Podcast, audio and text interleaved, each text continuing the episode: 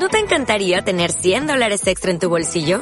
Haz que un experto bilingüe de TurboTax declare tus impuestos para el 31 de marzo y obtén 100 dólares de vuelta al instante.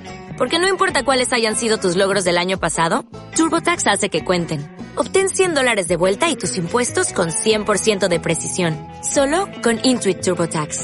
Debes declarar para el 31 de marzo. Crédito solo aplicable al costo de la presentación federal con TurboTax Full Service. Oferta sujeta a cambios o cancelación en cualquier momento.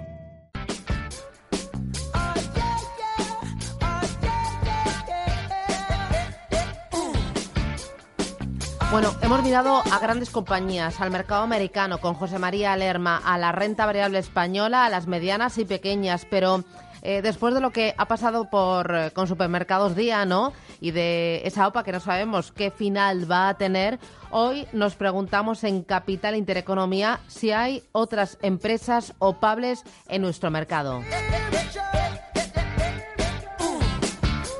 Bueno, y dime, ¿las hay? ¿Tú has hurgado, Laura? ¿Has preguntado? ¿Has olfateado? ¿Y qué? Pues sí, las hay y además de todos los tamaños. Luego vamos a decir nombres en concreto, pero quizás uno de los aspectos más importantes, antes de nada, es eh, ver qué empresas, eh, qué son la, cuáles son las características que tienen esas empresas ¿no? para, para que sean opables. Los expertos coinciden en que la caída generalizada en la bolsa española, sobre todo, han dejado algunas firmas en una situación muy atractiva. Más cosas que miran, empresas debilitadas por consecuencia de valor o porque tienen un negocio apetecible y con coyuntura favorable. Hay ejemplos en el mercado español. Marc Rives de Black Bear. Por ejemplo, tenemos el caso de Grifols, cuando compró la, la americana Talecris hacer un, un, gran jugador en el plano internacional en un producto o servicio, eso suele siempre ser víctima de OPA.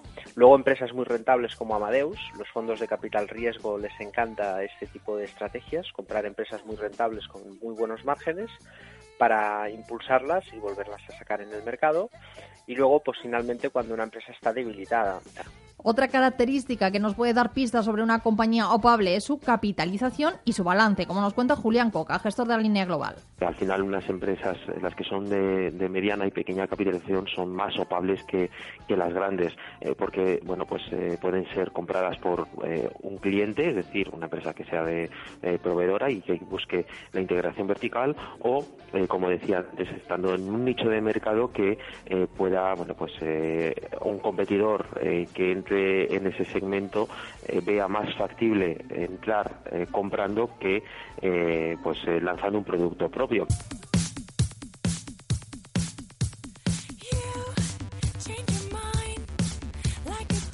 Bueno, esto está muy bien, pero vamos al grano y yo quiero entrar a saco. Nombres propios. ¿Hay compañías en el mercado español con estas características? ¿Por qué letrita empiezan? Pues eh, siempre las hay. Otra cosa, Susana, es que realmente estén en, ese radar ¿no? de posibles sopas. Vamos a diferenciar, por ejemplo, entre grandes empresas y medianas pequeñas empresas. Entre las grandes nos dicen desde Blackbird que suenan Ojo, Sabadell y Meliá debido a la crisis que ha habido en la bolsa española, pues nos encontramos que cotiza muy por debajo del valor en libros de su cartera de hoteles. Banco Sabadell, como decíamos, es una empresa debilitada, debilitada por las circunstancias, una coyuntura desfavorable por los bajos tipos de interés, problemas en Italia, en Sabadell tenía cartera de bonos, y luego pues bueno pues eh, una situación complicada puntual que ha sido la integración del TSB ha tenido muchas pérdidas pero no solo las grandes, también hay pequeñas y el río suena, nos dice Julián Coca, con compañías de menor tamaño.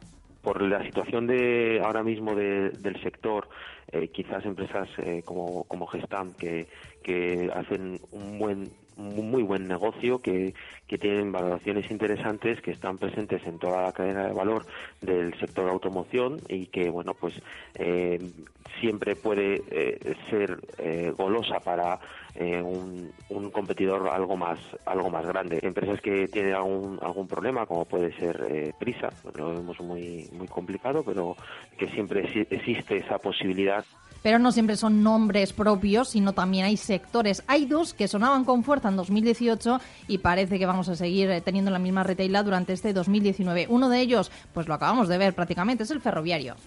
El fallo en la OPA de Alstom y Siemens puede propiciar que Talgo, CAF o incluso Skoda, empresas pequeñas, eh, sean, eh, digamos, objetivo de Siemens para poder hacer un gran grupo y competir contra el gigante chino. Bueno, y la, la gran estrella ¿no? A ver, de, a ver. de este 2018 y bueno, que parece que va a continuar en el 2019, el sector financiero.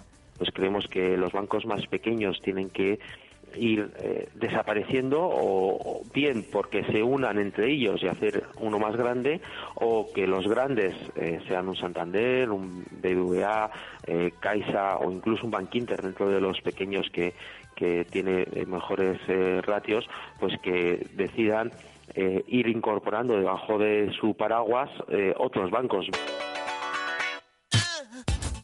Bueno, me encanta. Financiero, ferroviario. Has dado nombres como Gestán, como Prisa, como Sabadell, como Meliá. Pero, a ver, al grano. ¿Es positivo comprar acciones de compañías ante estos rumores de OPA? Pues hay que adquirir estos tipos eh, de títulos, eh, hay que tener en cuenta que lleva ciertos riesgos, dado que si finalmente no se produce esa compra o el precio al que se lanza la OPA es inferior a esa cotización, pues puede provocar pérdidas. Y si está dentro ya de estos títulos, como hemos visto por ejemplo con esta OPA de día, las recomendaciones de los expertos son claras. Dejarse asesorar En resumen, dejarse asesorar, mirar si existen opciones de, de, de contraofertas o no y, por supuesto, pues eh, ver si el precio es, es justo o no. Eh, pueden aprovechar las caídas de, de mercados de estos de estos últimos meses para lanzar ofertas eh, algo más asequibles para ellos, pero no tan buenas para los accionistas. y lo que nos dice más Rives es que hay que ver todas las opciones posibles. pretender no aceptar la oferta simplemente por una cuestión